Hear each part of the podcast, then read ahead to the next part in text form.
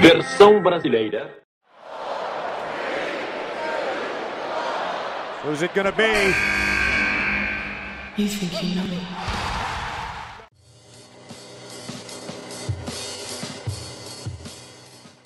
Bom dia, boa tarde e boa noite. Eu sou César Ferro e este é o oitavo episódio do Sobre a Terceira Corda, talk show do Over the Top Rope Brasil.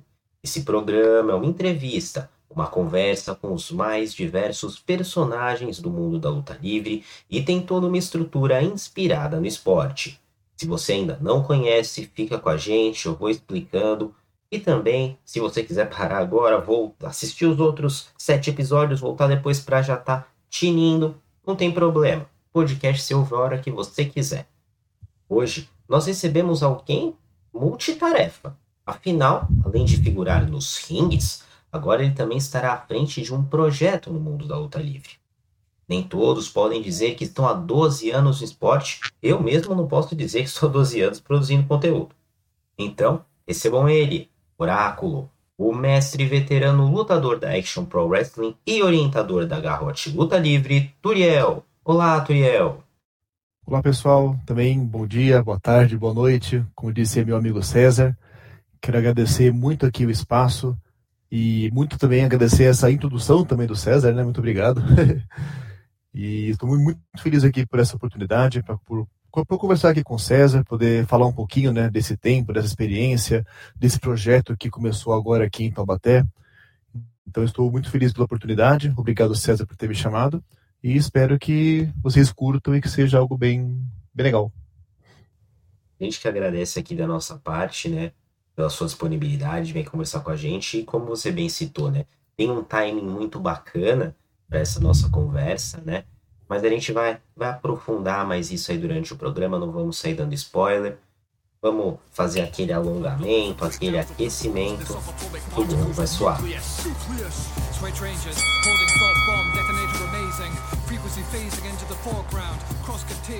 Nessa parte de nosso programa, como vocês já sabem, a gente vai conhecer mais a fundo o nosso entrevistado, estudar ele, bolar nossa estratégia para essa luta verbal. A gente vai conhecer detalhes de como Turiel conheceu a luta livre como um fã, como decidiu que queria virar lutador e mais, como ele decidiu que queria levar o seu conhecimento para outras pessoas também. Preparado, Turiel? Sim, preparado. Bora lá. Bora lá então. Começando pelo princípio, né? Quando foi o seu primeiro contato com a luta livre? Sim, o meu primeiro contato com a luta livre Inclusive, uma coisa que é meio que padrão, né, do pessoal, assim, da minha geração e dessa geração que está vindo agora, o primeiro contato foi através do videogame. Eu tinha lá o joguinho de PlayStation 2, né, famoso SmackDown vs Raw 2007. E aí eu jogava aquilo a nível de ser ali um jogo de luta diferente, com regras diferentes. Eu que sempre gostei muito de videogame. E aí um dia eu, então, eu jogava, tal, jogava com os meus amigos, e um dia eu mudando de canal na televisão, coloquei no, na Fox, se não me engano, e estava rolando uma luta do Chris Benoit contra o Shawn Michaels. E eu falei, nossa, é exatamente aquele. É a luta daquele jogo que eu tenho. Tipo, isso aí existe de verdade, sabe? E aí eu comecei a acompanhar, então, nos programas da Fox. Na época, né, eu já sou um, eu sou um jovem senhor, né? Então, na época, não tinha essa comodidade de internet é, no celular, até era internet de escada, né, na época. Então, não tinha essa praticidade, assim, de YouTube a qualquer momento, igual a gente tem hoje em dia. Então, eu realmente comecei a acompanhar na televisão, na Fox, assistia lá o SmackDown, assistia o Raw, e fui acompanhando por ali durante um bom tempo também, né, é, claro, legal os finais de semana, com a internet discada e tal, né? Eu procurava no YouTube, assistia lutas mais antigas, mas eu comecei assim mesmo, foi do, do videogame para televisão, depois da televisão, assim, alguns conteúdos no YouTube, até chegar no ponto que eu realmente comecei a, a treinar. E aí eu conheci o mundo maravilhoso do telecat, né? Eu aí que eu fui entender, na verdade, o, como que, que existia luta livre no Brasil, o era um mundo que eu nem conhecia ainda, né? Minha família não tinha né, esse costume de assistir né, o Telecat, como, como muitas outras. Então eu que levei para eles, na verdade, né? Eu comecei a treinar, comecei a conhecer as personalidades da luta livre brasileira e fui trazendo para casa também esse mundo novo da luta livre brasileira. É, né? Muito bacana que você citou o telecast na luta livre brasileira, porque o que acontece, né? É, eu tô no meio do caminho no que você uhum. citou, né? Porque é, minha família, assim, digamos assim, mais próximo, pai, mãe, assim, tios, eles nunca tiveram essa cultura. Eu conheci, digamos assim, organicamente, pelo SBT da vida, né? Mas, uma das primeiras vezes que minha mãe viu, eu estava assistindo, ela comentou que o meu avô, que faleceu nos anos 70, se tanto 80, ele acompanhava religiosamente o Telecat, né? E foi algo que eu, na cagada, digamos assim, né? Acabei gostando também e nunca tive contato nenhum com ele, né? Foi uma coincidência da vida, né? Você citou que você é um grande fã dos videogames, citou também que você encontrou zapeando pela TV a luta livre, mas quando foi o momento que você começou a entender que você gostava disso de verdade, que virou a chavinha para você? Ah, sim, esse momento assim, né, de virar chavinha, digamos, é, foi realmente quando eu assistia, né, tanto eu quanto a minha esposa, nós somos dois, digamos, embaixadores da luta livre, desde o começo, né, a gente fala, a gente fala para as pessoas assistirem, quem a gente acha que leva jeito, assim, questão de aptidão física ou de aparência, né? A gente quer que treina, quer que apareça, que não sei o quê. Isso foi desde o começo, né? Quando eu começava a assistir, eu falei, gente, tem uma coisa incrível, vocês têm que assistir. É um negócio que parece luta, parece teatro e tem tudo junto, é mó legal. E as pessoas sempre estão fazendo aquelas perguntas clássicas, né? Eu acho que todo mundo do meio da luta livre já ouviu diversas vezes, né? Se tipo, ah, mas é, é combinado? Ah, mas não é? Ah, mas é palhaçada tal. E aí no começo, no comecinho eu ficava um pouco aquado, né? Tipo, nossa, sabe, eu tô querendo mostrar uma coisa legal para as pessoas e elas devolvem falando que aquilo é combinado, que aquilo não é legal, que o legal é o, o, o, o MMA e tal. E aí realmente quando eu comecei a falar, não, tipo, é isso aqui sim, tipo, isso aqui é legal, sabe? Tipo, é isso que eu assisto, é isso que eu gosto, tipo, é, em nenhum outro lugar tem personagens assim, né? Na época, tipo, eu usava muito o Undertaker, né, para falar sobre isso, né? Tipo, olha, tem o Undertaker. Em, em, outro, em qual outro esporte, em qual outra forma de arte tem o Undertaker, tem um Kane, tem um Triple H na época, né? Tipo, então eu comecei a defender assim os meus amigos mais próximos, assim, da escola, tudo, do, do jiu-jitsu que eu, que eu praticava também. Eles, eles gostavam, a gente jogava junto, e eu falava que não, eu, que, que um dia eu queria lutar, que um dia eu queria lutar. E e acho que foi bem isso mesmo. Foi quando eu virei e falei, não, tipo, não, eu, não sou eu que tenho que ficar acuado, porque eu tô falando de algo que as pessoas, tipo, é, têm esse certo pre preconceito. Eles que deviam estar errados de ter preconceito com isso, sabe? E aí eu falei, não, tipo, isso aqui é legal sim, pô. Se você assistir, você vai gostar, sabe? E então acho que foi, foi nesse ponto mesmo, dessa chavinha, no caso, de definir que, que gostava, assim, sabe?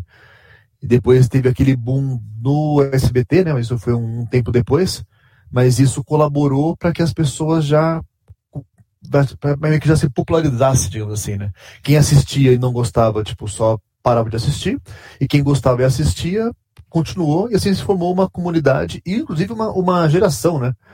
Tem uma geração de lutadores que a gente até brincava, né? E o Toco, né? Que chamava de geração SBT, né? Que começou assistindo assim, né? E aí, então, nesse ponto era mais fácil, entre aspas, você, tipo, abordar isso numa roda de amigos. Na época que eu comecei, a pessoa falava, ah, vai dormir, sabe? Você não é, não é nada demais, não. E quando eu comecei a defender, eu falei, não, tipo, eu realmente gosto disso, vou defender e, e bora lá, sabe? Eu achei bem bacana o que você comentou, né? Desse lado da defesa, porque realmente é uma coisa que com certeza você parar para conversar com qualquer fã de luta livre ele vai dizer isso, né? Que é muito difícil você chegar no, numa roda de amigos externa à comunidade e falar assim, pô, tá rolando um, um evento ali na rua de baixo, vamos lá, ou então vai passar um especial hoje, bora reunir a galera para assistir. Realmente, né? É, há um entrave muito grande porque há um preconceito igualmente grande. Só quando você vai observar a fundo, tem muito aquela coisa que as pessoas usam de resposta, né? Ah, é tão combinado quanto a novela que você gosta, é tão combinado quanto o filme que você gosta. E se você vai olhar Hollywood, nós temos hoje em dia muitos atores que fizeram essa ponte da luta livre para os filmes estão sendo extremamente bem sucedidos. Rock, John Cena, Batista, né? Então, você pode achar que você não gosta de luta livre, mas se você gosta do Drax, você entendeu o espírito da luta livre. Porque às vezes essa é uma bobajada, mas às vezes não. Mas enfim, continuando aqui, né? Você falou com bastante carinho, né? É, dessa era SBT que você falou que gerou uma geração. Mas para você, qual era que tem um cantinho aí no seu coração? Qual que é a sua era favorita? Sinceramente, é, eu com um olhar mais de fã, eu gostava muito da Atitude Era, que é na, naquela época do Stone Cold, The Rock, né? Quando eu comecei a acompanhar assim, né, pela, pela internet. E aí, então, quando eu tinha, né, mais essa cabeça mais de fã, antes de começar a treinar, eu gostava daquilo. Quando eu ia jogar, né, os joguinhos mais atuais, eu gostava de, eu sempre gostei muito disso, né, nos joguinhos assim, de brincar com a parte de, de GM, né tinha né, o modo GM do 2007, do 2008, depois os joguinhos que tiveram, né, o Modern Mania Wrestling de celular, o, o TW também, que eu joguei pra caramba depois.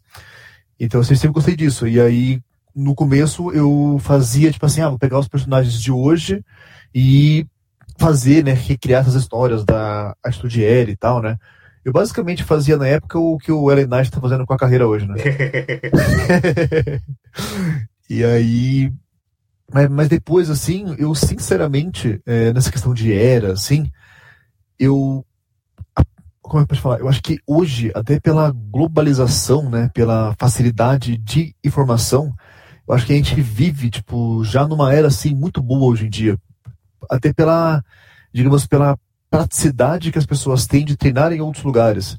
Tipo, o próprio AJ Styles, por exemplo, né? Você pegar ele na época da Impact e o AJ Styles pós NJ, NJPW e ver essa diferença nele e ver como o público pôde conferir essa, essa evolução, essa experiência, sabe?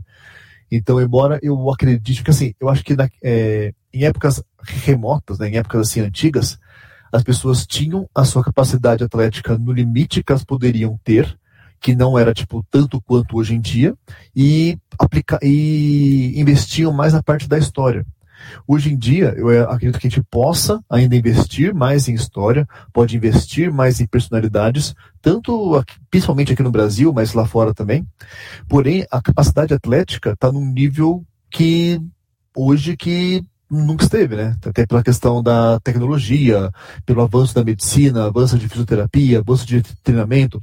Hoje em dia aqui a gente pode desligar aqui, quando acabar aqui a entrevista, a gente pode acessar o YouTube e ter uma infinidade de, de programas de treinamento funcional, de pessoas ensinando golpes, ensinando um monte de coisa. E se você quiser, você baixa no seu, você baixa no celular hoje um aplicativo que te ajuda a ter mais impulso, aplicativos que te ajudam a ter uma força de calistenia, sabe? Então, e isso faz com que a gente tenha uma capacidade atlética muito grande hoje. Eu acho que é aquilo. Então eu quero que hoje seja a minha era preferida da, da luta livre, por causa dessa questão, desse avanço atlético. Só acho que falta esse olhar artístico ainda. Se juntar esses dois, tipo, essa era, próxima era, eu acho que tem tudo para ser cada vez melhor, sabe? Nesse tocou um ponto, inesperadamente tocou um ponto muito bacana que vai de encontro exatamente à próxima pergunta, né? Porque você falou que hoje em dia é, há uma espécie, digamos assim, de facilidade de você trazer essas informações e de você conseguir se moldar se você tem esse desejo de ser um atleta de luta livre, né? E aí a nossa primeira, nossa próxima pergunta é exatamente quando foi o seu primeiro contato com o esporte do lado de dentro do ringue, porque eu tenho que ser bem sincero para você. Eu não sei se eu usava uma viseirinha muito boa, né? Mas os primeiros contatos que eu tive com o esporte, até conhecia a BWF, conhecia a FIO também, mas para mim era no esquema estadunidense do negócio. Eles eram uma empresa. Depois que eu fui aprender e não, eles são uma escola também de luta livre, você pode aprender luta livre lá. Então, quando foi seu primeiro contato com a luta livre no dentro do ringue? Como que isso aconteceu? Sim, eu então eu eu tinha sempre essa vontade, né, de treinar e tudo, mas acabei não indo atrás. Foi em, de 2009 para 2010, num, né, nesse final de, de 2009, que com incentivo dos meus amigos do jiu-jitsu, da, da, escola, falaram, não, se você gosta tanto, vai atrás, vai atrás tal. E eu pensei, eu fiz aquela famosa promessa de ano novo, né? Que eu falei, não, ano novo eu vou, vou, vou começar. Mas aí, diferente da maioria que a gente faz e não cumpre, eu cumpri. Eu falei, não, virou o ano do, do 2010. Eu falei, não, beleza, eu vou atrás, eu vou fazer aqui sim, sabe? E aí eu mandei e-mail na época, né? Mandei e-mail pro Gigantes do Ring e mandei e-mail pro Bob Jr., né? Da BWF. E aí eu falei com os dois tal. No final o Bob Jr. acabou me respondendo assim, mais rápido, com mais, mais informações. Ele falou, tipo, não, a gente tá começando uma turma aqui, né? Esse ano a gente tá começando uma turma. Chega aí, vem aí sábado que vem, vem, vem treinar tal. E aí eu fui. E aí eu fui, na época, na, na, era na Única, se não me engano, que era uma, uma, uma academia que tinha na Zona Leste de São Paulo. Eu cheguei lá e eu já tinha realmente um pessoal novo treinando, eu tive essa, esse privilégio, assim, né? Que quando eu comecei a treinar, eu comecei com uma turma de, de pessoas novas. A BWF estava meio que em ascensão, assim, em vários sentidos, incluindo nesse também, de alunos, de novos, novos lutadores, tudo. E aí eu comecei a treinar, ia todo sábado, e comecei a, a gostar muito, eu, eu, treinava, e aí, por exemplo, de sexta para sábado, né, eu sempre muito metódico, né, então na sexta-feira eu calculava exatamente quando, que horas que precisava dormir, para dormir as oito horas necessárias para estar descansado no sábado, e aí eu ficava, anim, eu sabia que eu ia ficar animado para ir treinar, então eu já dormia um pouquinho antes para passar a ansiedade para depois dormir. Eu, foi uma época que eu curti muito, assim, uma coisa que eu gosto muito de passar, assim, tipo, para as pessoas, principalmente mais novas com que eu converso, assim, sobre luta livre, que é a parte que você treina e que você, tipo, não estreou ainda, que você não é lutador, é uma época gostosa, sabe? Uma época que você está treinando, que você está conhecendo, está superando os seus limites. No, no, no primeiro treino, você mal consegue fazer duas cambalhotas seguidas. Aí passa um tempo de treino, você está fazendo cambalhota por todo o ringue, por todo o espaço.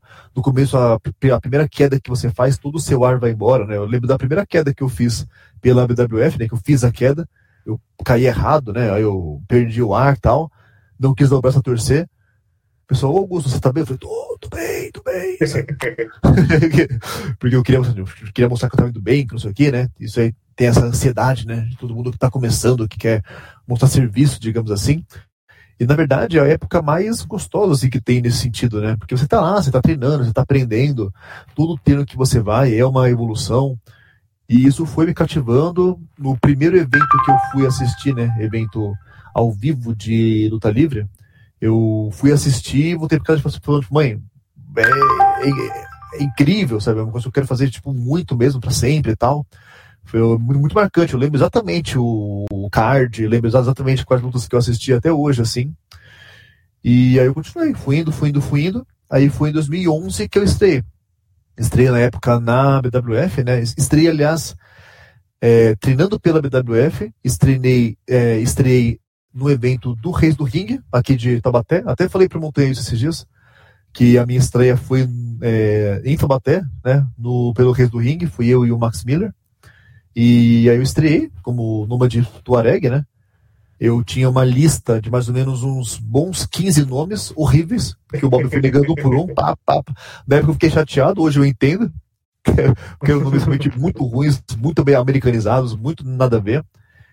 E ele falou, cara, você bate pesado, você tem cara de mal, você é barbudo.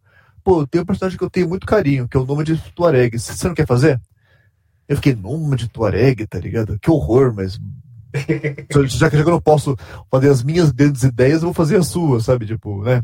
E aí eu fiz e fui construindo esse, esse personagem e foi realmente a, a, escolha certa, assim, tipo, eu acho que é, teve uma troca, né? Tipo, eu tive boas oportunidades usando esse personagem, consegui contar boas histórias também para a empresa. E aí foi isso, foi essa ascensão, assim, né? De quanto mais eu, eu quanto mais eu estava dentro, mais eu, por mais eu queria adentrar, sabe? E aí foi que foi. É, como a nossa próxima pergunta ela caiu, né? Que seria de onde surgiu essa ideia. Você falou que desde que você conheceu a luta livre, você já tinha essa vontade.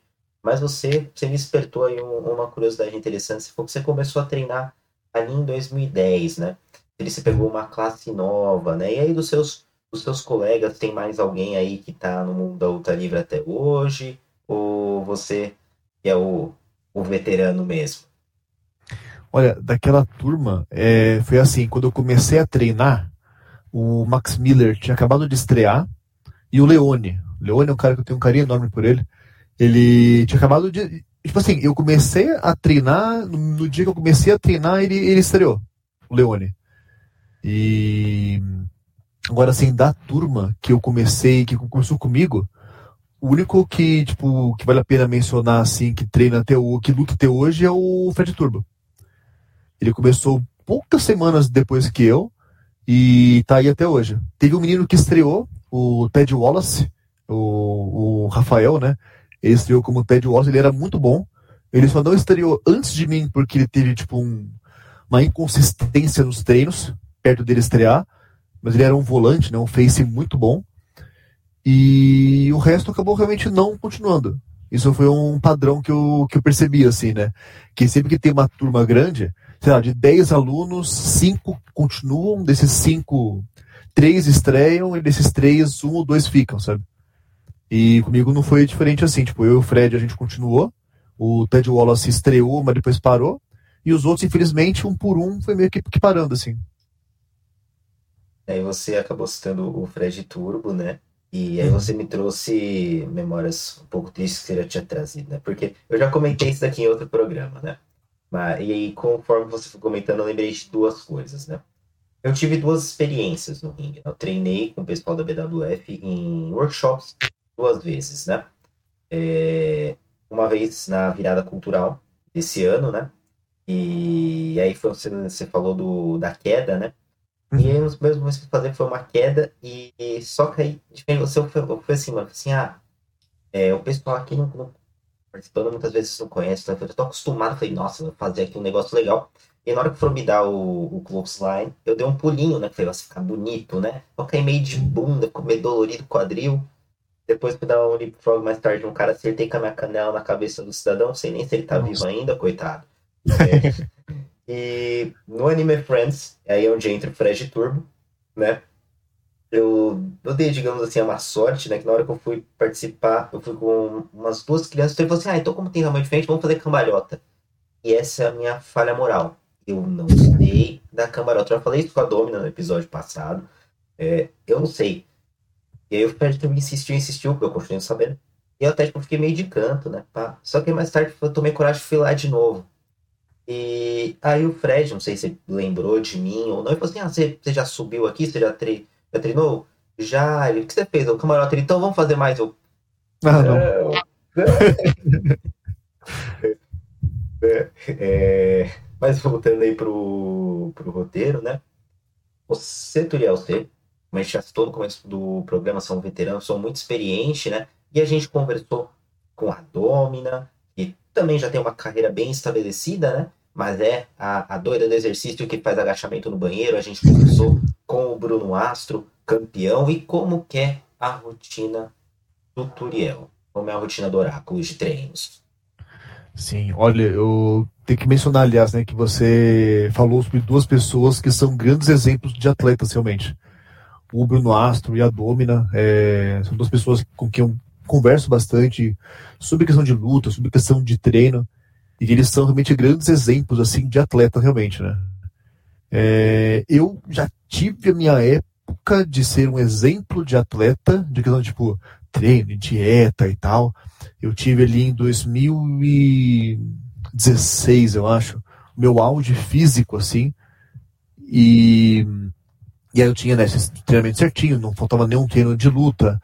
A BWF tinha né, uma, um, três dias de, de treino. Para você ter ideia, era dois dias de, de treino para quem já era profissional, digamos assim, né, para quem já tinha estreado e tudo, e um dia para aluno. E eu ia também nos treinos de aluno. Né, eu falava com o Bob, ele não, eu quero treinar, né, porque você pagava mensalidade e tal. Eu pagava a mensalidade de aluno para treinar também no dia de aluno tal. E eu tinha né, toda essa questão de, de condicionamento e tal. E aí, tipo assim, hoje em dia, aqui em, em Taubaté, é assim, eu tenho umas fases, digamos assim, né, que eu consigo me dedicar mais fisicamente, outras eu não me dedico tanto quanto eu gostaria, digamos assim, por questões de rotina, por questões de, de, de trabalho. Desde, desde que começou a, a Garrote, estava até conversando com a Bia, com a minha esposa hoje sobre isso, que desde que começou o projeto da Garrote, eu tenho falhado assim na parte de treino, né? Falo, nossa, é engraçado, né? Porque realmente é isso, né? Quando é, quando você, tipo, tá à frente de algo, parece que você, você não consegue trabalhar tanto você mesmo, sabe? Então, mas, então assim, em padrões, né, o que, o mínimo que eu faço são treinamentos funcionais, tanto ali da parte da luta, quanto da parte de resistência, até pela minha profissão também, né? Eu sou massoterapeuta, né? Eu trabalho com técnicas de massagem, técnicas de equilíbrio energético, e isso é algo que demanda bastante do corpo. Então, o meu treinamento funcional ali de resistência acaba sendo para as duas áreas, né, de luta livre e da parte de massoterapia, que exige bastante do corpo também. E faço também, né, treinamentos de força, faço treinamentos de, de calistenia, tudo que é importante, treino de postura, treino de core. Eu acho que assim, é necessário para eu estar no ringue de uma forma responsável, tanto para mim quanto para o meu adversário eu treino na, na Action Pro Wrestling em média duas vezes por mês, treino de luta livre lá com eles. E faço alguns treinos com a minha esposa, né? É, novamente, né? Às vezes a gente consegue fazer mais, às vezes não consegue fazer tanto. Mas agora com a garrote a gente vai treinar certinho toda semana. Então eu vou treinar algumas semanas uma vez, algumas semanas duas vezes. E o treino ele consiste nessa parte assim de deixar o básico afiado, digamos assim. É isso que eu penso, né? Enquanto eu treino mais sozinho, enquanto eu, eu e a, a Bia a gente treina, é manter o básico afiado, para quando eu chegar no treino da Action Pro Wrestling, eu treinar lá a parte técnica e estar apto para acompanhar o treino deles. Então, aqui em Taubaté eu não treino chaves, não treino golpes, não tenho nada assim muito técnico. Eu me mantenho é, fisicamente, fisicamente apto para quando eu chegar na, na, na, action eu mandar bem o máximo possível no treino, sabe? Acaba sendo uma rotina meio que uma mentalidade assim.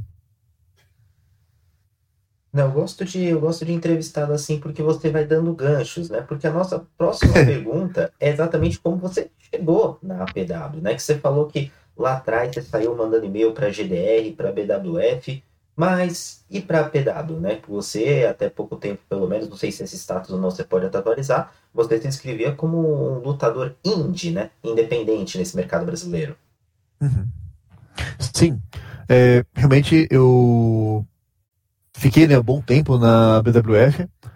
E aí quando, quando eu saí de lá, né, eu mudei de cidade tudo, e aí é, acabei indo aos poucos, né, me desligando da BWF até o ponto que eu falei, ó, vou sair mesmo, tal, e aí vou ter outras experiências, tal. E aí eu saí.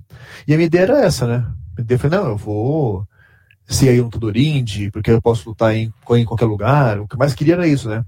Era ter experiências diferentes, lutadores diferentes, locais diferentes, aprender tudo. E aí eu, eu, fui, eu sempre tive, né, boa, boa relação com com todas as equipes, assim, né? Sempre gostei de conversar com as pessoas sobre luta livre e tudo.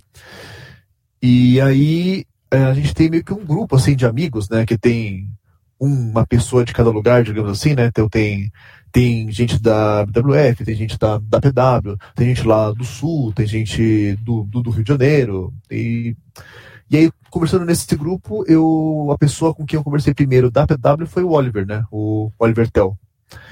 E aí eu falei, cara, tipo, mano, eu tenho vontade de conhecer a PW, eu tenho vontade de conhecer a de, de treinar. Ele que falou, bora, não, vamos lá, o pessoal lá é mó tranquilo, mó gente boa, pode ir, o pessoal vai te receber bem e tal. E aí, de conversar com ele de, e dele dar esse apoio, ele é um cara que a gente é, é, é colega tal, né? Ele é um cara que eu, que eu tenho uma, sempre tive uma confiança nele, né? Ele passa uma seriedade e tudo. Então eu falei, pô, então eu vou. Aí eu marquei, fui, num treino da, da Action. Encontrei com ele no metrô, ele foi, ele foi comigo, que eu me senti mais confortável.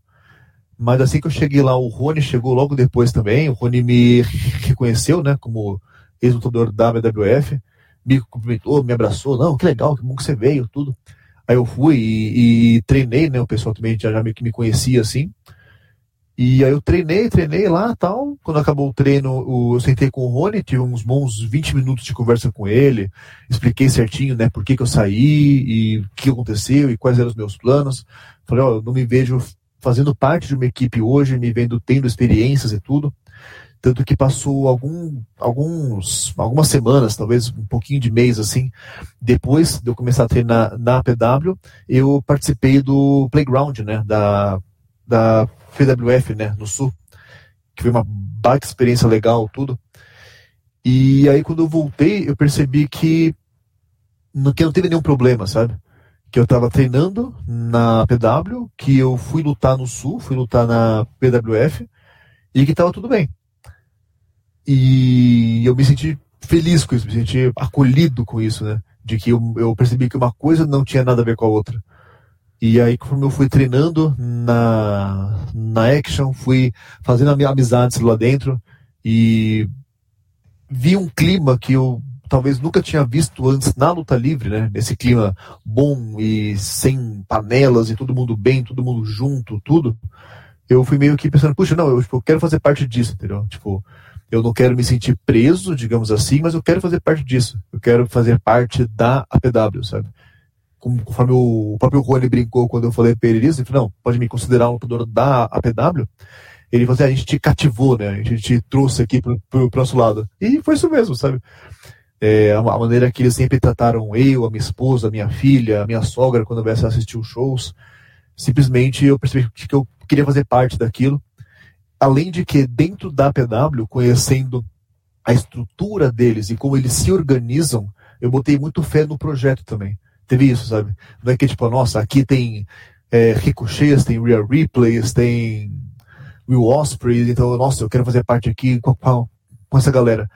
Eu percebi sim, né, grandes lutadores, bons, bons lutadores, mas principalmente um ambiente é, acolhedor e muito organizado. Algo que eu sei que se amanhã cair, se amanhã eles conquistarem uma grande oportunidade, eles vão estar aptos para fazer aquilo virar algo bom. Eu falei, nossa, isso aqui, tipo, puxa, é algo que. que. que é isso, que vai pra frente, sabe? E aí, então, eu acabei entrando assim. Aí, oficialmente entrei pro roster da, da, da, da PW. Conversei com o Rony, falei, olha, quando tiver convites da PWF, já falei para ele desde o começo, né? Eu tenho aí há mais de seis anos é, uma ideia de projeto de luta livre que eu quero fazer e tal, então pode chegar uma hora que eu seja lutador da APW com um, um projeto meu. E ele só falou, tipo, bora, tá tudo bem. O que importa é você estar com a gente, fazer parte do nosso grupo. E aí foi isso. Aí eu oficialmente fiz parte da equipe. E, novamente, né, eu digo, digo, você é uma máquina de ganchos, né? Porque a gente exatamente falar isso, né? Porque você vinha com esse lado, digamos assim, dentro do ringue como um lutador e agora você colocou o bloco na rua da fonte, né? E você citou que era um, um, projeto antigo, né? E lá atrás, esses três anos para trás, da onde surgiu a ideia? Sim. Aliás, eu não sei se foi só como você falou, né? É, você falou que eu sou aí o cara dos ganchos, mas não sei se foi proposital ou não. Você também deixou um gancho aí, aí para mim não sei se foi proposital ou não, que você falou de colocar os blocos na rua, né? Uhum. E a Garrote hoje, ela é sediada numa escola de samba, né? Sim. Que começou, que tem uma linda história com a dona Cecília, maravilhosa, que começou com é, samba na rua, né? Com carnaval na rua. Ela fez blocos na rua, fez carnavais na rua, até que chegou o ponto que a prefeitura cedeu para ela ali o espaço, cedeu ali o ginásio, para ela poder fazer, né, ter essa sede dos carnavais dela ali dentro, né? Então é uma história bem legal também. Mas sobre essa questão desse projeto, dessa ideia, é, quando eu digo que ela já tem aí uns é, bons aí seis anos, é porque no caso eu sempre tive essa, essa vontade que eu, que eu chamo assim. Eu não sei se é uma coisa que vai dar certo, não sei se é uma coisa que vai dar errado, mas eu quero tentar. Eu não me acho, tipo, digamos, né, um, uma pessoa, tipo, super inteligente, um gênio que vai fazer o negócio estourar, mas eu quero fazer do meu jeito para dormir com a consciência tranquila. Pode ser uma coisa que dê muito certo, se Deus quiser vai dar muito certo, pode ser uma coisa que vai dar errado, mas eu quero, independente de qualquer coisa, dormir com a consciência tranquila que eu estou tentando agregar com a, a luta livre com a visão que eu tenho dela, sabe? E que realmente eu aprendi muito, né? Dentro da BWF eu aprendi com pessoas como o Xandão, como o Brutus, o Mozart, né? Que nos deixou esse ano, infelizmente. E aí eu fui meio que, digamos, criando, digamos, né? O meu conhecimento, criando a minha expertise ali, pegando é, visões de cada um, pegando visões do cenário, pegando visões, digamos, do, do, do cenário nacional, do cenário de luta livre e do, do cenário antigo, do, do, do, cenário novo. Um dia eu sentava para conversar com o Xandão, que tem aí, sei lá eu, quantos milênios de experiência de luta livre. E aí no dia seguinte eu sentava com um menino que tinha acabado de começar a, a treinar. E eu sempre tive essa ideia disso, meu, eu vou juntar visões diferentes e vou e colocar isso com a ideia que eu tenho para a luta livre se desenvolver, digamos. E aí é, eu me mudei, né, de São Paulo, eu me mudei primeiro para Minas, para o sul de Minas, para uma cidade que ela era tipo conhecida pelo esporte e pela cultura, que era São Bento do Sapucaí. E aí, como eu já comentei aqui, né, eu e a, a minha esposa, né, a, Bia, a gente sempre vai, quando a gente vai nos lugares, nossa, muito cabe um ringue aqui, sabe? A gente é no lugar, nossa, esse o pessoal que vem aqui adorar a luta livre. E parece que em São Bento era tudo assim. Tudo parecia que podia caber um ringue, tudo parecia que ia caber luta livre. E fui dando aquela vontade. Falei, nossa, imagina então eu fazer o projeto, ensinar, de, como, como eu disse, né? Trazendo a praticidade hoje em dia que tem do acesso à informação, a praticidade que tem com o avanço da tecnologia dentro da medicina, da fisioterapia. Se você se machuca, antigamente, se você se machucava, você tinha que ficar meses parado. Hoje em dia, às vezes, com uma fisioterapia, com remédio, com alguma coisa, você rapidamente já, já volta. Então, esses avanços, digamos assim, mas trazendo ainda, tipo, aquela questão do telequete na hora de você fazer um show que vai ser divertido. É, aquela questão da atitude era na questão de personalidades. Então é meio que essa mistura, assim, que eu sempre quis fazer, digamos assim, trazendo como principal, né, como, tipo, o que eu sempre quis, quando eu comecei a ter essa cabeça para a luta livre, desde atleta da, da BWF ali, gente dos Hulks tal, até da APW e hoje com a Garrote, é que na minha cabeça a luta livre tem que ser divertida para quem está assistindo e para quem está praticando. Não, isso não quer dizer que tem que ser comédia, tem que ser, tudo tem que ser comedy wrestling, mas tem que ser uma experiência divertida por diversos motivos diferentes, tem que ser divertido. Então é isso, isso que eu, que eu que eu sempre quis trazer, que eu estou conseguindo trazer hoje nas minhas lutas, é, nesse, nesse, nesse projeto. Então é o que eu quis fazer, como disse, né, ao longo desses seis anos, de colocar a minha visão, não porque eu acho que ela é incrível, mas porque eu quero contribuir com isso. Se der errado, que aprenda com meus erros no futuro. Se der certo, que gere outros frutos, que gere outros projetos. Mas eu quero colocar na mesa a minha visão e ver para onde que vai, sabe? É meio que que isso, assim, essa questão de motivação, assim, de, de projeto. Um, um adendo aqui antes de continuar, né? Porque você citou que você foi para Minas, né? E aí eu lembrei do, do pessoal da Libertas, né? Da Libre. E aí eu falei, pô, eu vou procurar aqui, né? Tá pra perguntar pro Turiel se ele conheceu o pessoal. Eu vi que pelo menos você conhecia a existência dele, você curtia post, né? Apareceu aqui pra mim também. A apuração foi fazendo por aqui, né? Mas eles, eles ficam em BH, eles ficavam lá perto de vocês, ou nenhuma relação? Que Minas é um lugar Cara, um pouquinho grande, né?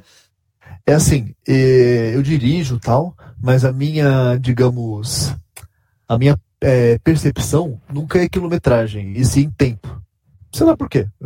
Isso aqui me pergunta assim, ah, é que nem eu moro em Taubaté, mas eu trabalho em, em Jacareí alguns dias da semana. E o pessoal fala assim, ah, quantos quilômetros quer? Fala, ah, sei lá, velho, é 45 minutos de carro, sabe? Eu sei tempo.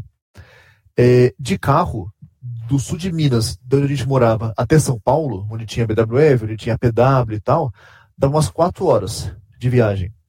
Do, da casa que a gente morava no sul de Minas até a academia da Libertas, dava 8 horas e meia.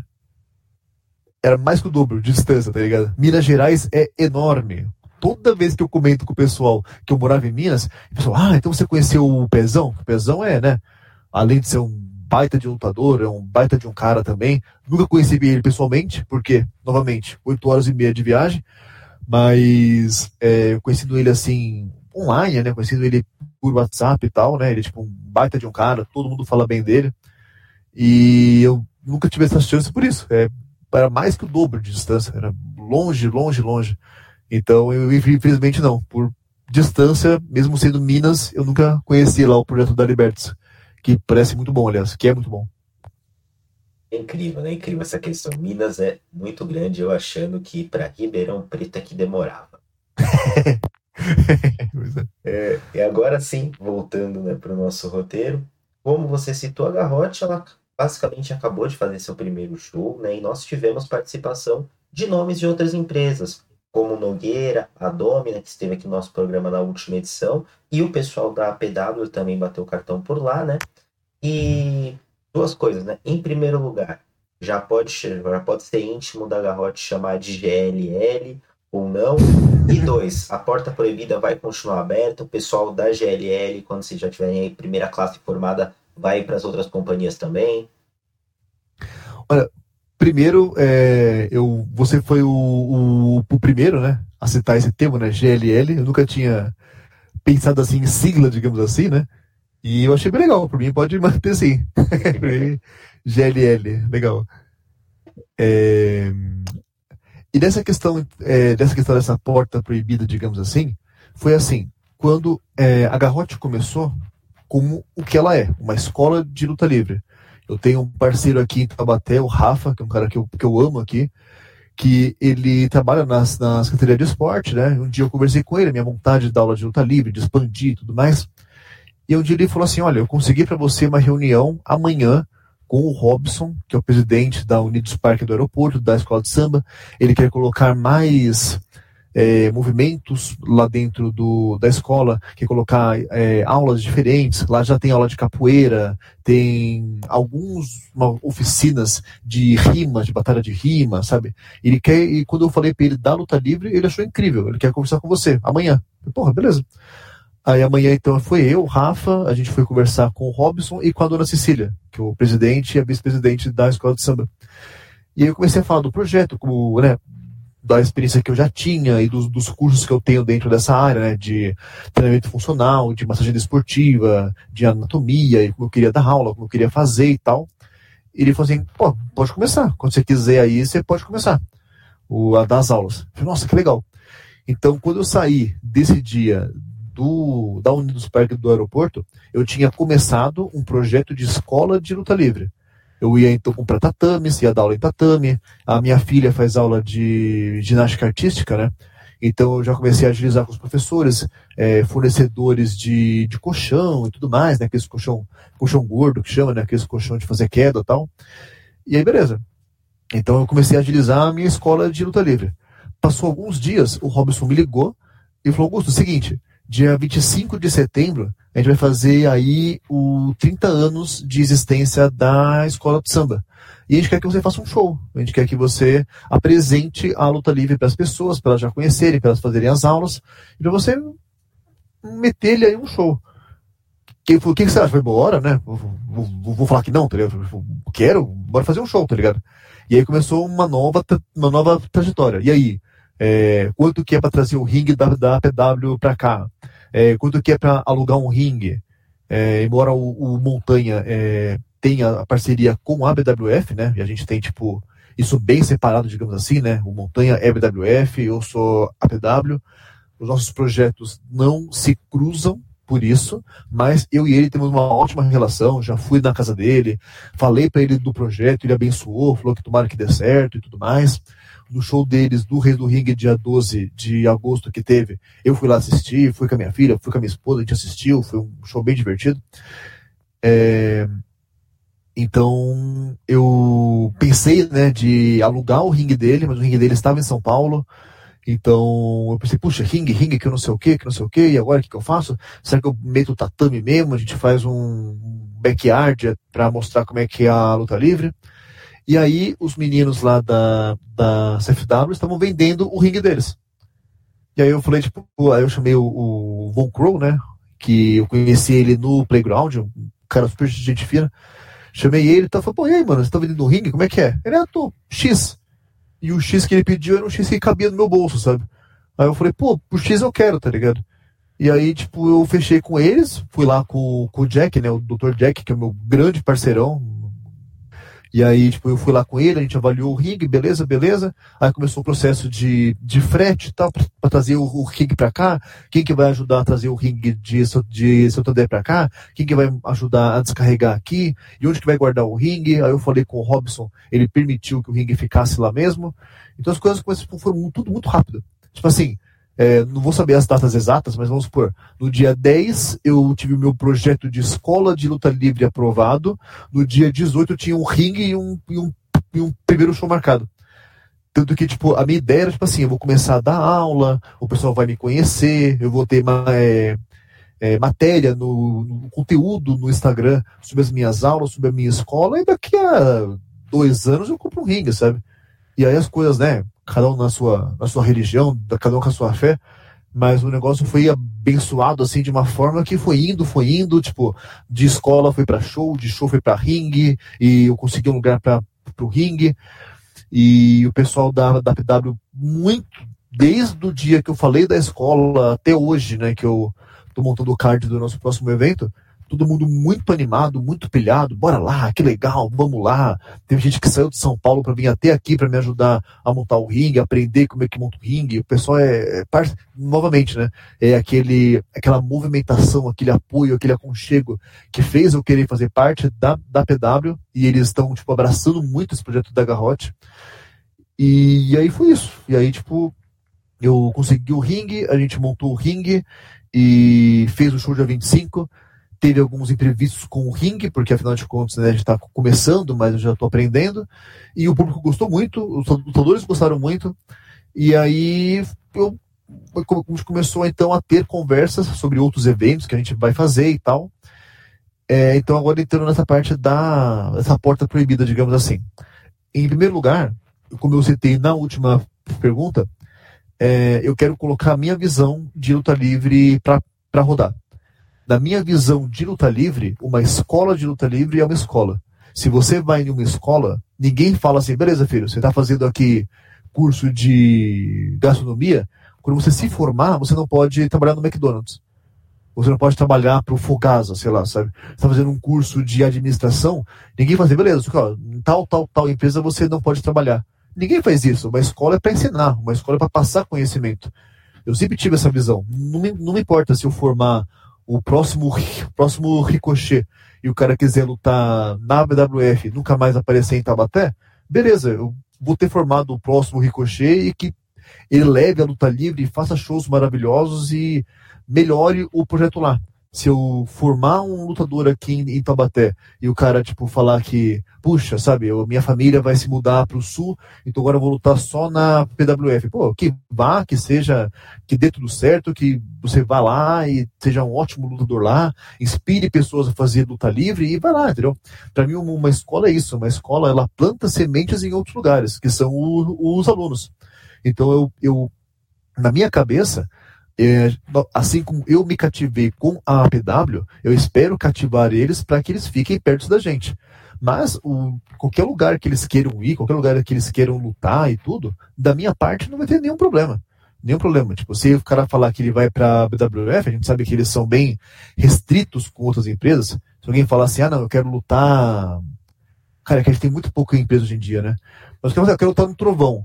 Bom, pode lutar no trovão. O cara vai lutar no trovão e volta. Não vai ter nenhum problema. Se o cara fala, putz, eu quero ir pra, pra, pra BWF. Fala, beleza. Sabe que se você for, você não volta. Não por mim, mas porque eles têm uma restrição com lutadores dele trabalharem em outras equipes. Você quer isso mesmo? Pô, quero, beleza. Então vou lá e falo com o Toco, que é o a melhor pessoa que, que tem lá dentro, né? Meu melhor amigo, meu irmão de vida, né? Então é isso, para mim uma escola não limita onde que os seus alunos podem ou não fazer as coisas. Para mim, uma escola é para espalhar. É para espalhar conhecimento, para espalhar gente no mundo fazer, faz, fazendo aquilo. Então, para mim, esse negócio de porta proibida, assim, tipo, não existe. E questão de shows, novamente, né? Não só o pessoal da PW abraçou o projeto, mas a Domina e o Nogueira também saíram lá do Rio de Janeiro, vieram aqui, dormiram em tatame, fizeram uma luta incrível, uma, a luta mais técnica da noite foi a deles. E eu dei né, a ideia de ter a invasão da Lina, do Vitor, eles, beleza, bora lá. Não querem nem saber qual é o card do, do, do próximo evento, já se colocaram nele também, sabe? Então, tipo, como é que, o, que, o, o que, que eu vou falar? Vou falar, não, vocês não são do meu estado, vocês não são da minha empresa. Tipo, não tem essa, sabe? Se um, um dia a Garrote se oficializar como uma empresa de luta livre, que hoje ela é uma escola que está fazendo eventos. Se algum dia eu tiver um projeto oficial de equipe, eu tenho uma equipe, eu formei 20, 20 lutadores que estão em Taubaté, que lutam para mim, eu tenho oficialmente uma equipe. Ela sempre vai ser aberta para pessoas de outras equipes. Ela é fechada para algumas pessoas. Tem pessoas do mundo da luta livre que eu não quero que coloque o dedo podre nas coisas que eu estou fazendo. Então, para algumas pessoas, a porta é fechada, mas nunca é fechada por ser de uma equipe. Se amanhã ou depois a BWF mudar o estatuto, o estatuto dela e for permissivo com outras, trabalhar com outras é, equipes, então alguém da BWF quiser treinar, quiser lutar aqui, pode vir. Se não for ninguém dessa lista negra, pode vir, tá ligado? Se for alguém da EWF quiser vir para cá, vai ser muito bem-vindo. Do Rio de Janeiro, muito bem-vindo. Da Libertas, muito bem-vindo. É, eu realmente acredito nisso, nessa expansão. Todo lugar que eu falo sobre luta livre, eu falo em expansão. Eu quero expandir a luta livre, não quero crescer, não quero elevar, eu quero expandir. Primeiro é isso. Nesse Brasil gigantesco que a gente tem, a gente tem quatro equipes em atividade. Eu quero expandir, eu quero que o moleque treine aqui, goste, lute, o moleque, menina, né? Eu tenho maneira de falar, falar moleque, né? A pessoa treine aqui e lute onde ela quiser e espalhe a, a luta livre. Nem que ele, se a pessoa fizer um treino e chegar num grupo de amigos e falar, tipo, gente, eu fiz luta livre, é muito legal, vamos lá conhecer eu já tô, tipo, muito feliz. Não precisa lutar e ser o novo Cesaro. Fez um treino, gostou, espalhou a palavra, eu já, já, já tô feliz, entendeu? Então, portas proibidas para mim não existe. O que existe aí é portas abertas que abrem novos caminhos, sabe? Filosófico, filosófico que não se, não se poderia esperar nada menor do oráculo, né? Do oráculo. E... então. E falando em espalhar a palavra, como vocês bem sabem, o Interferência agora, o espaço em que você, ouvinte, você, internauta, faz as suas perguntas para o Turiel, mudou de endereço, acontece agora em uma live lá no Instagram, vai acontecer no dia 1 de setembro. Você deve estar se perguntando, pô, mas o programa seu depois não tem problema, fica salva lá no nosso perfil. E é claro, se você é um seguidor assíduo de nossas redes sociais, você viu a nossa divulgação da live, com certeza participou. Então, vamos continuar seguindo o caminho, porque vem aí tema cabeludo e não sou eu nem o Turiel. Até porque eu tô mais calvo que cabeludo.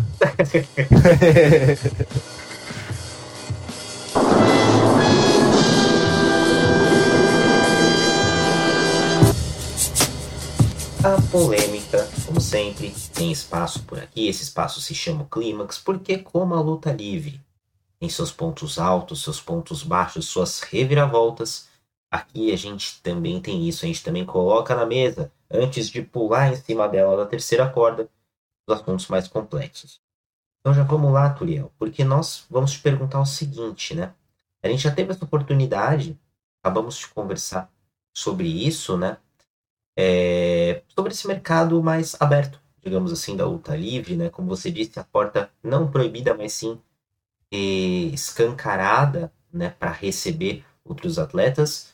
Só que houve um ponto ali na história recente onde a PW anunciou que ela não mais trabalharia com outras empresas por algumas atitudes ou ausências delas, em casos como do Speak Now, né? Uhum. E você já deu um belo adianto de qual a postura da Garrote nesse sentido, né? Então é uma porta que está aberta para quem quer vir ajudar, né? Uhum. Ah, sim. É, inclusive, assim, é, quando eu digo, por exemplo, que eu nunca iria proibir alguém de aparecer no projeto, seja para fazer um treino no tatame, seja para aparecer em um evento, por ser de uma equipe, mas sim que tem pessoas, que as pessoas estão, tipo, que eu não quero elas aqui, parte de. Grande parte, não é porque a pessoa luta mal, não é porque a pessoa, puxa, traz um, personagem que não é legal, não fala no, no, no, microfone. É pelo lado pessoal. Seja porque são pessoas que eu pessoalmente conheci e então eu não quero, ou por questões assim, por questões exatamente envolvendo essa parte de speaking out, envolvendo essa parte que às vezes a gente sabe de algumas coisas e a gente não pode ser um não pode atacar, a gente tem que proteger e, e, e, defender, entendeu? E isso é de manter um ambiente confortável. Então eu, eu não posso hoje ter é, as pessoas confiarem em mim e eu, eu permitir que as pessoas que confiem em mim se sintam desconfortáveis por atitudes, por pessoas que têm certas atitudes. Então, por isso que eu, quando você falou essa questão da APW, eu tenho uma cabeça muito parecida com o Rony nesse sentido, que você não vai ver, novamente, né, a Garrote hoje ela é uma escola de luta livre, ela forma garrotes, né, ela é uma escola de, de, de luta livre. Avançando até um ponto que eu tiver uma equipe, digamos assim, você não vai ver a minha equipe com parceria oficial com outra equipe, como foi, foi feito assim, tipo, antigamente. Exa exatamente porque quando você faz uma parceria com uma equipe, assim, oficialmente, você está vinculando a sua imagem com a imagem da, daquela equipe, consequentemente as ações que elas fazem, boas e ruins. Então, por isso que o que eu acredito é nisso, é em pessoas, trazer pessoas. Mas essa questão de parcerias com equipes, eu me identifico com o Rony nesse sentido. Eu acho que é perigoso. Eu quero ter boas relações com todo mundo. Tenho boas relações com a diretoria da, da PWF. Para quem não me conhece, eu sou um tanto quanto antissocial, assim, não fico batendo papo assim, eu sou mais na minha. A, a Bia, que é muito mais comunicativa, assim, ela então nem se fala lá, todo mundo ama ela. E aí a gente tem então, essas boas relações com todo mundo, mas não necessariamente assim parcerias de equipe, sabe? Tipo, essas, essas, isso eu acho que é um pouquinho perigoso também. Eu entendo essa visão do Rony.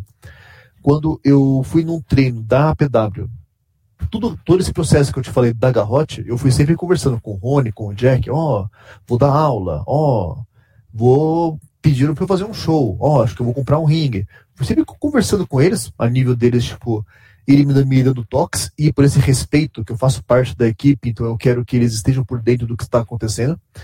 E aí quando eu oficialmente estava com tudo certinho, tudo montadinho, e eu fui num treino da, da PW, acabou o treino, eu sentei todo mundo, e falei, gente, é o seguinte, então, a garrote, vai, vai ter eventos, vai ter evento dia 25, eu comprei um ringue, bora lá, e que eu não sei o quê. Depois que eu falei tudo que eu tinha para falar, o Rony pediu a palavra, e ele falou, gente, é o seguinte, vocês sabem, ele falou exatamente o que você falou. Vocês sabem que a PW não entra em parcerias com equipes, não entra em parcerias assim diretamente com projetos. É, nesse projeto do, do Turiel, ele vai precisar da nossa ajuda e mesmo quando ele não precisar, nós estamos com ele por ele, por ele, por ser né, a pessoa que ele é, por ser uma, uma pessoa que eu confio tudo. Então não é bem assim de, digamos, ah, agora com ele a gente tem, com a equipe dele a gente tem parceria. Mas sim é o que o Turiel trazer para a luta livre, a PW está aqui para ajudá-lo. Então ele mesmo abordou isso com as pessoas lá, porque ele teve essa, essa postura realmente, né, tanto interno quanto externo, de não fazer parcerias com equipes e tal. E eu entendo esse, esse lado dele, até porque realmente ele entrou num, numas frias, né, com essa questão de, de parceria e tal. Então eu entendo, eu entendo esse lado dele. É uma coisa também que eu tenho essa, essa em mente disso. Porta aberta para pessoas, não necessariamente parcerias, então, entre equipes, e sim para pessoas para isso, para espalhar, espalhar semente. Então, às vezes, alguém que vai vir para cá e vai me ensinar algo que eu não sei, vai aprender algo que ele não sabe ainda, vai levar para o lugar algo novo e eu vou ter algo, algo novo aqui. Mas, realmente, assim, entre equipes, entre entidades, assim, né, entre instituições, dentro da luta livre também a gente tem essa questão do peraí, vamos. Acho que não precisa ser assim, acho que pode ser troca de humano e não empresa, sabe? Então eu também tenho essa visão que me, me identifico com essa visão assim do Rony. E agora indo para o nosso segundo assunto aqui também, fala um pouco dessa parte do universo de luta livre que a gente tem aqui no Brasil, né? Uhum. Porque quando a gente estava falando com a Domina no programa passado, ela citou muito que a cena no Rio se enfraqueceu nos últimos anos e que eles querem reerguer ela. Uhum. Mas aqui em São Paulo a gente tem uma cena relativamente bem estruturada, talvez, é, se não a principal, pau a pau com o Rio Grande do Sul, né? Mas a gente tem, ao mesmo tempo que a gente tem uma cena relativamente bem estruturada, a gente também tem uma cena bem desequilibrada, onde a gente tem companhias na TV, companhias com conseguem um bom espaço e outras companhias que às vezes dependem de projetos sociais para conseguir ter um lugar. A gente tem, por exemplo, a PW treinou no céu Paraisópolis por um tempo, hoje em dia a Telecat a Ressurreição tá lá, né, com, com o pessoal da comunidade, né, e às vezes como a gente pode trazer esse balanço, trazer um equilíbrio maior para um mercado que, pelo menos no primeiro olhar, ele é tão desequilibrado? Sim. É, primeiro, só uma coisa que eu quero pontuar aqui, você citou sobre essa questão do cenário do Rio de Janeiro, e eu conheço né, o pessoal ali que está fazendo esse projeto, o pessoal da Domina, do Nogueira, que vieram aqui, e não é, sabe, demagogia, né, porque eles são meus amigos tal, é, principalmente a Domina, né, ela é realmente uma, uma grande parceira nossa, mas, sinceramente, se tem alguém que consegue levantar lá o cenário, são eles, sabe?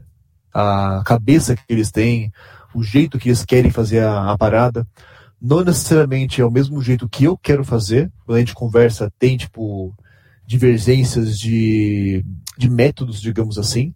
Mas o que importa é que, tipo assim, a vontade que eles têm de crescer, a cabeça e o preparo que eles têm, simplesmente na minha cabeça não tem como dar errado, sabe? Mesmo que, ah, demore para chegar nesse patamar que você citou, de televisão, ou de um espaço físico para shows e para treinar e, e, tudo mais, tipo, não importa o tempo que demore, simplesmente é algo sólido, sabe? É, assim como você citou desde o começo, né? Eu estou dentro da luta livre há bastante tempo. E eu já vi projetos que começaram muito bem, começaram com verbas ótimas e começou, sabe, é, de um jeito que parecia que ia muito para frente e o negócio ruiu em poucos tempos, em poucos meses, pela falta de cabeça, pela falta de preparo, pela falta de humildade. Eu já vi muitos projetos acontecerem isso com eles, entendeu? E até hoje em dia mesmo, tem projetos que você vê que às vezes tem pessoas boas por trás deles e às vezes o que falta é um preparo, uma humildade para subir degraus. Você citou, vamos supor, tem equipes em televisão e tem equipes que lutam para conseguir ali o mínimo.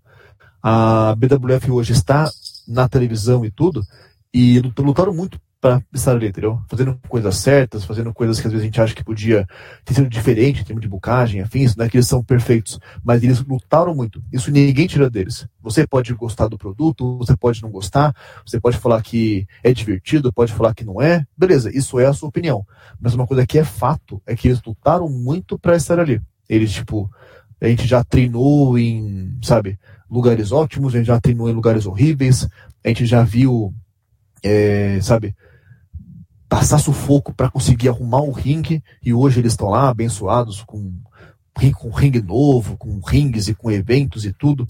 Mas o ponto é esse, tem que ter essa questão de você aprender a subir degraus, sabe? Às vezes, isso é uma coisa que eu, eu me sinto um velho falando isso, mas eu sou velho, né? Eu sou um velho que prefere bingo do que balada, né? Então eu sou velho mesmo, sabe? tô nem aí. Então, embora seja assim, né, um termo velho de, de, de, de se falar, mas esse o povo jovem de hoje, essa geração jovem de hoje, eles têm muita questão do imediatismo.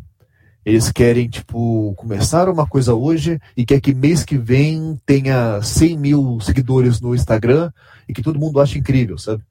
E não é assim, sabe? Tipo, você tem que começar, tem que falar com a sua rua, tem que falar com o seu bairro, conseguir apoio disso, para você crescer, para você falar em volta, para você ir crescendo e colocando conteúdos legais nas redes sociais, até, né, esse é o, o, caminho do marketing, né? Você se esforça no começo, você vai atrás no começo para depois irem atrás de você.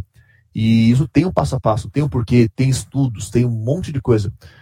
Então, o cenário hoje, esse desequilíbrio que tem, digamos assim, eu acho que é parte por uma polarização até econômica, de realmente a, as capitais terem mais acesso.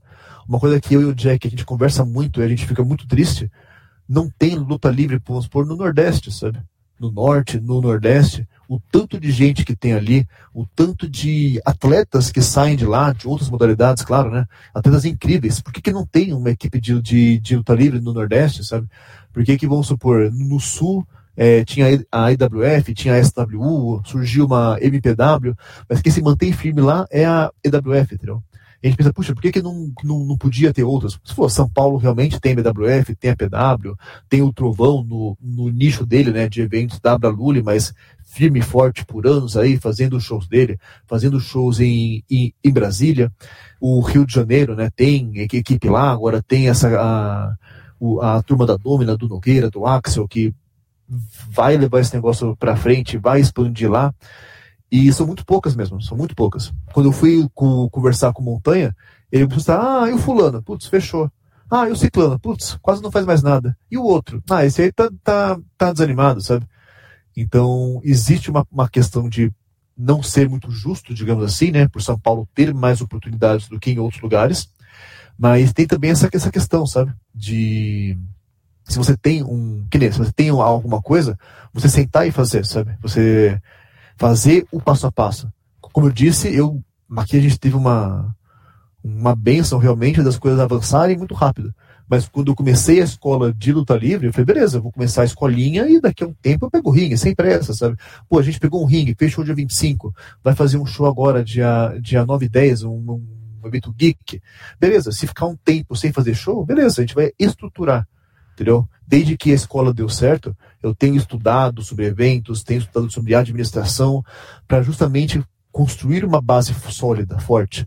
Não, é, não, não adianta você começar um projeto e querer que amanhã a sua luta seja tão boa quanto o main event da WrestleMania. Que você tenha uma estrutura igual à estrutura da AEW, sabe? Tipo, tem que ir passo a passo, tem que ir com calma, entendeu? Ah, a, a vida às vezes parece curta, mas na verdade ela é longa, sabe? Tipo, faz as coisas com calma, cria uma base sólida.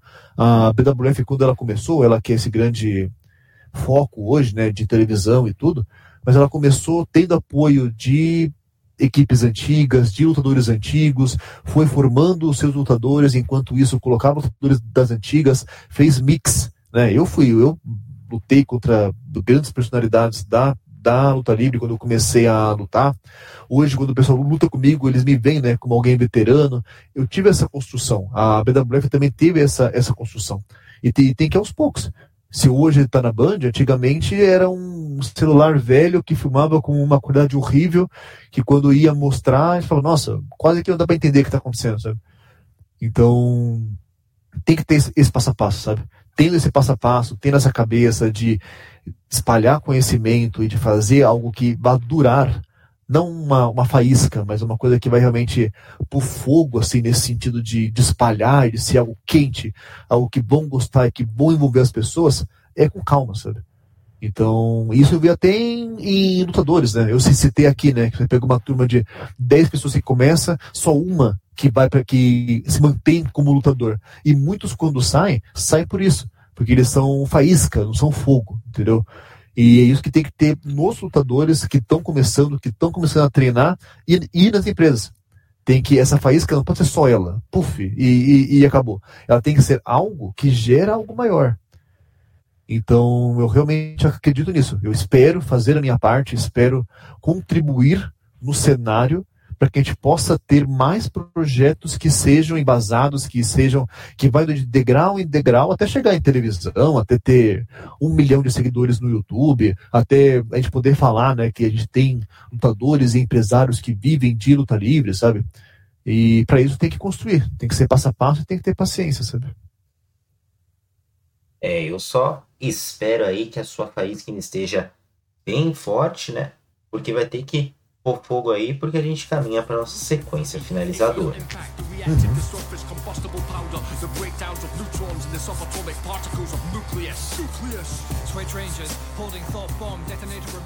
A sequência finalizadora, vocês já estão acostumados, é teste para cardíaco, é pauleira mesmo, jogo rápido, perguntas e respostas na lata, se prepare aí do outro lado do fone. Você, Turiel, se prepare aí do outro lado do microfone.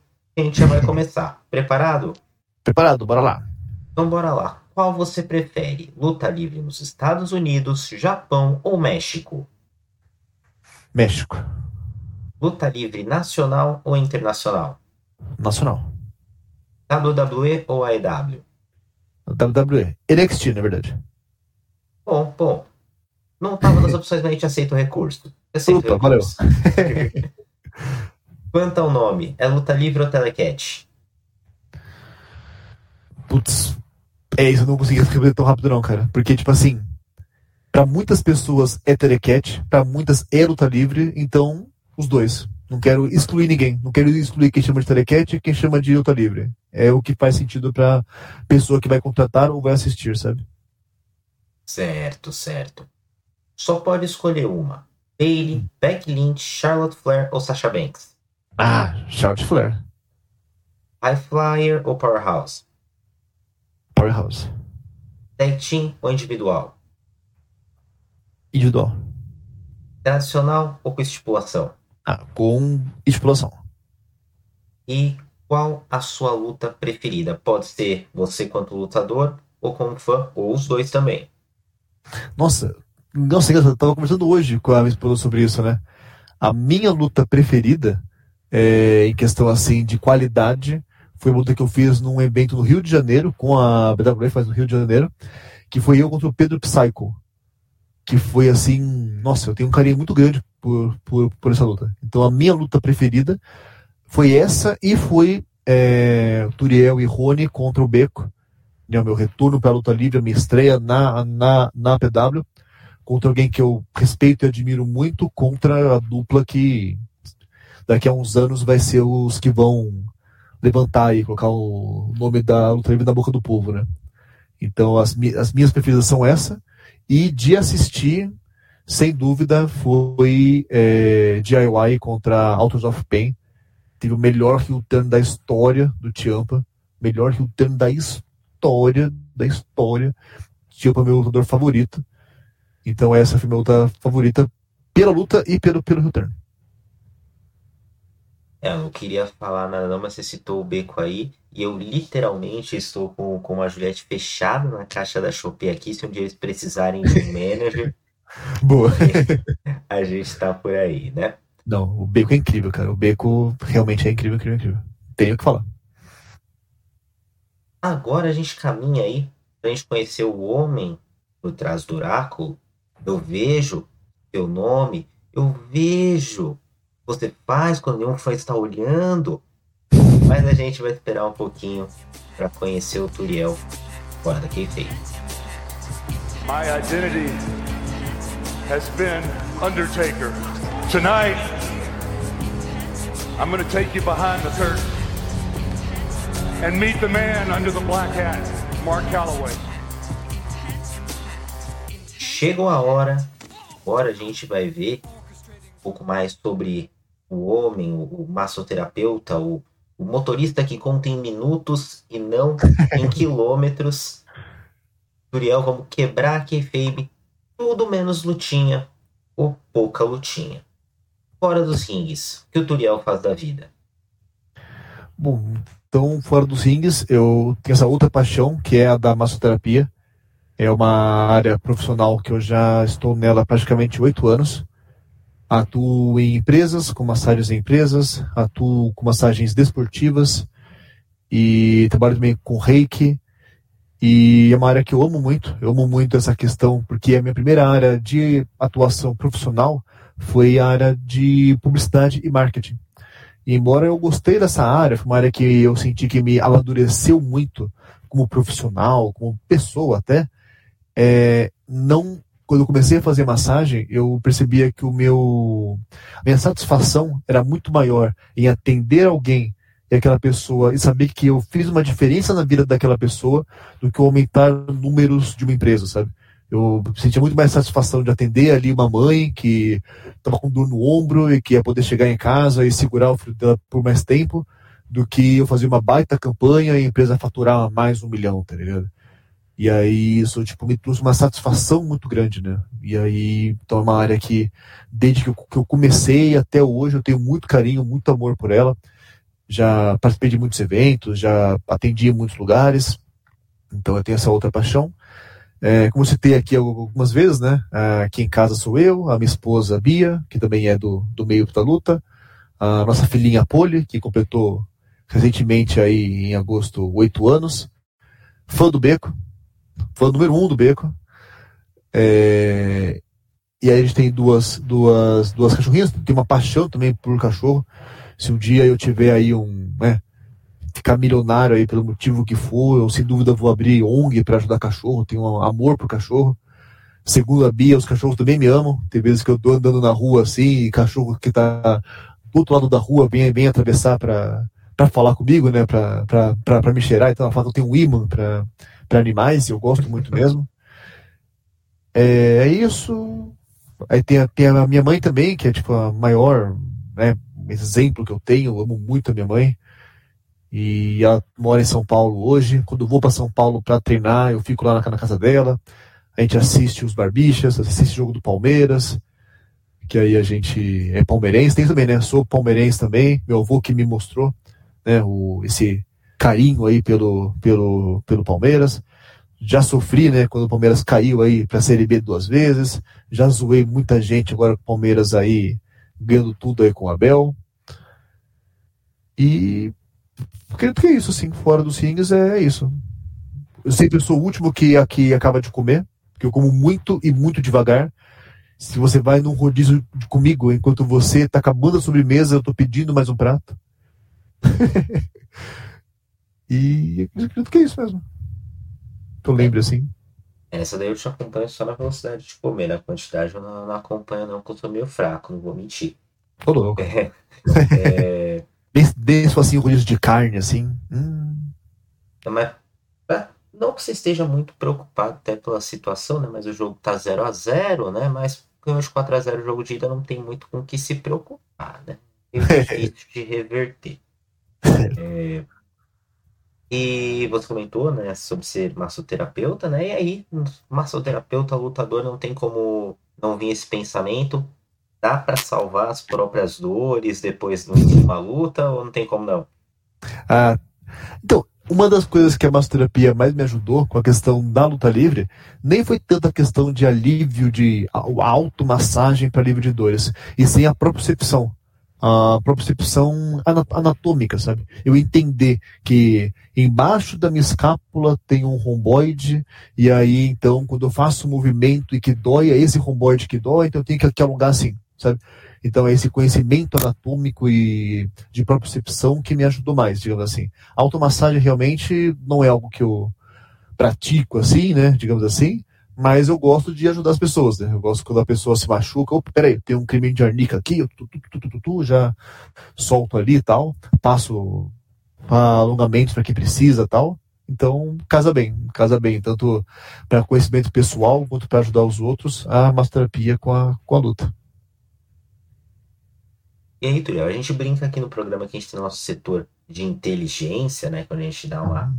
aquela leve stalkeada nas pessoas, mas pelo menos pensando em internet, mas pelo que você abriu aqui também com a gente, você é uma pessoa mais reservada, né? A gente está conhecendo um pouco de você fora do ringue agora, né? Isso daí é uma proteção da kayfabe, do Turiel, Oráculo, ou é uma preferência pessoal mesmo?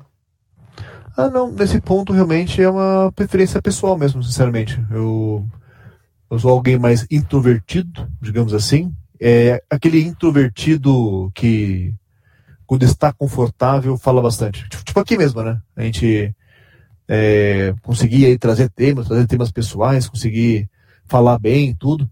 Mas eu tô até conversando com aqui, né? Que é, esses dias, o como que eu me sinto mais confortável com uma plateia do que às vezes conversando pessoalmente com alguém, sabe? Às vezes é, eu tenho essa característica, assim. Eu tenho que. Isso eu via muito na faculdade, né? Quando eu tinha que apresentar um trabalho para turma, para mais de uma turma, eu ia bem eu tinha que falar com o professor sobre a minha ideia, eu gaguejava, né? Eu era muito gago, ainda tinha umas travadas e tal. Então, é, eu sou uma pessoa assim, realmente mais introvertida em relações pessoais, sabe? Eu amo falar sobre luta livre. Se você quiser ficar cinco horas comigo sobre, luta livre, eu vou, falar, beleza? Mas às vezes sobre coisas assim mais interpessoais, assim, eu acabo ficando um pouco mais na minha por característica minha mesmo. Sempre foi assim. Né? Eu gostaria de ser, né? Alguém mais carismático, e aí fala do, do mais com, a, com as pessoas e tudo. Mas eu acabo sendo um pouquinho mais reservado, assim. E aí, né, pra gente fechar esse nosso quadro aqui, né? Eu fiz essa mesma pergunta para Laura, né?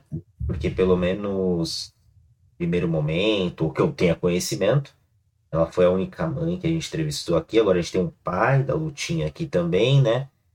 E a sua filha decidir que ela quer seguir seu caminho, ou quando ela decidir que ela quer seguir seu caminho, como é que vai ser? Você treina ou você fica preocupado?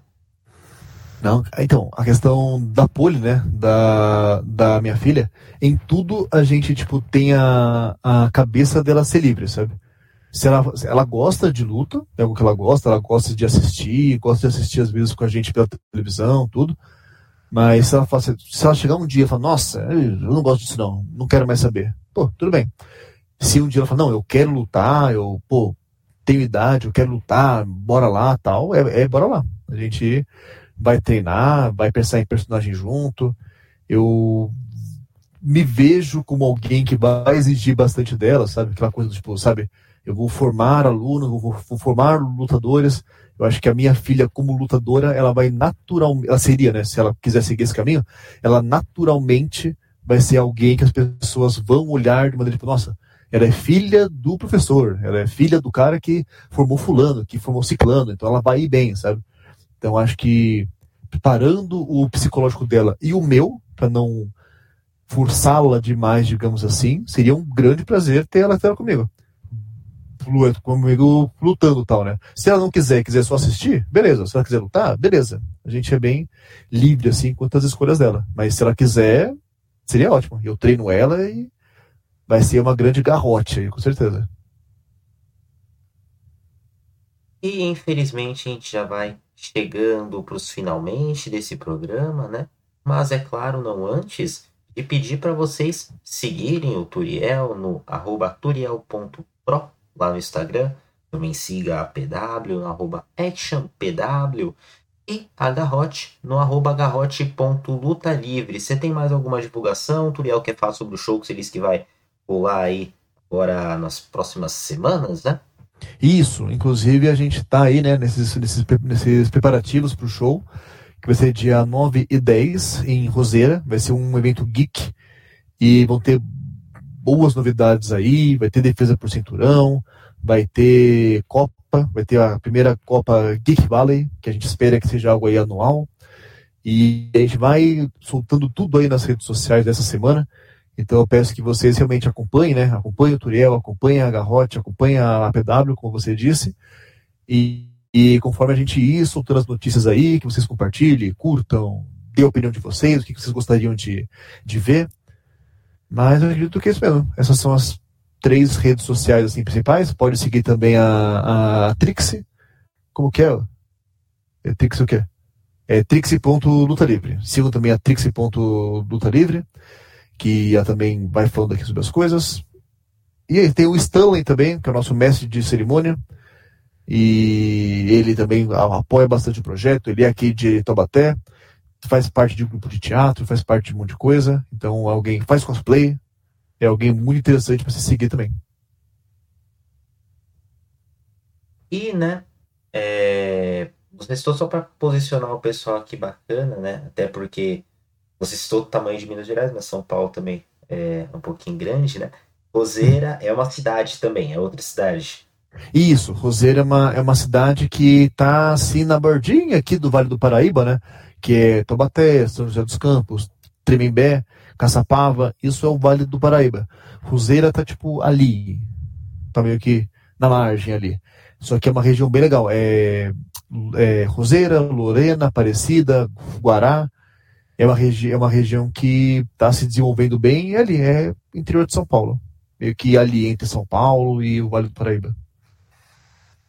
Né, a gente tenta encerrar com o episódio, né? Mas a gente não consegue, né? Porque vocês, vocês vão pra, vão pra sessão de Taubaté, vocês vão pra uma outra cidade fazer o show, né? Isso lembra muito, né? O que como, muito da origem aqui no, no Brasil da luta livre, né? As lutas itinerantes, né? Que iam de cidade cidade. Acho que Sim. o Brandão comentou em um podcast que ele participou, que foi assim que ele conheceu a luta livre, né? Então é muito bacana, né? Quem sabe a Garrote não, não ressuscite um pouco dessa alma, digamos assim, da luta livre também, né? Amém. E, é claro, né, a gente já fez uma propaganda do Turian, a gente tem que fazer uma propaganda nossa também. Então, antes de ir embora, siga a gente no Twitter, arroba OTTR_BR e também no Instagram, arroba OverTheTopRope Brasil. Nos principais tocadores de podcast você encontra o nosso Beabá da Luta Livre e também esse talk show que você escuta neste momento. Todo dia 1 tem uma entrevista nova no ar e a todo dia 15 um conteúdo histórico e educativo sobre a lutinha. Dessa vez a gente está gravando esse programa aí para alguns conflitos de agenda. No dia 30 vai sair um pouquinho mais tarde, mas a gente promete para vocês que vai sair. A gente vai mantendo vocês informados lá nas redes sociais, por isso que é importante vocês seguirem. Além disso, além de atualizações sobre o nosso projeto, você também encontra nas redes sociais notícias diariamente, também comentários ao vivo sobre os shows, sempre que possível. Por hoje é só. Ficamos por aqui. Muito obrigado pela companhia, muito obrigado, Turiel, pela presença também. Tinho, eu que, eu que agradeço aí também, agradeço novamente ao César, a Over the Top Rope, a vocês que, que, que ouviram aqui. É, agradeço muito esse espaço. Espero, através desse espaço, criar mais espaços para a luta livre crescer e expandir cada vez mais. Então, agradeço muito aqui e contem aí com a gente para a gente fazer essa luta livre aí chegar em mais pessoas possíveis. Então é isso. Por hoje é só. Tchau, tchau.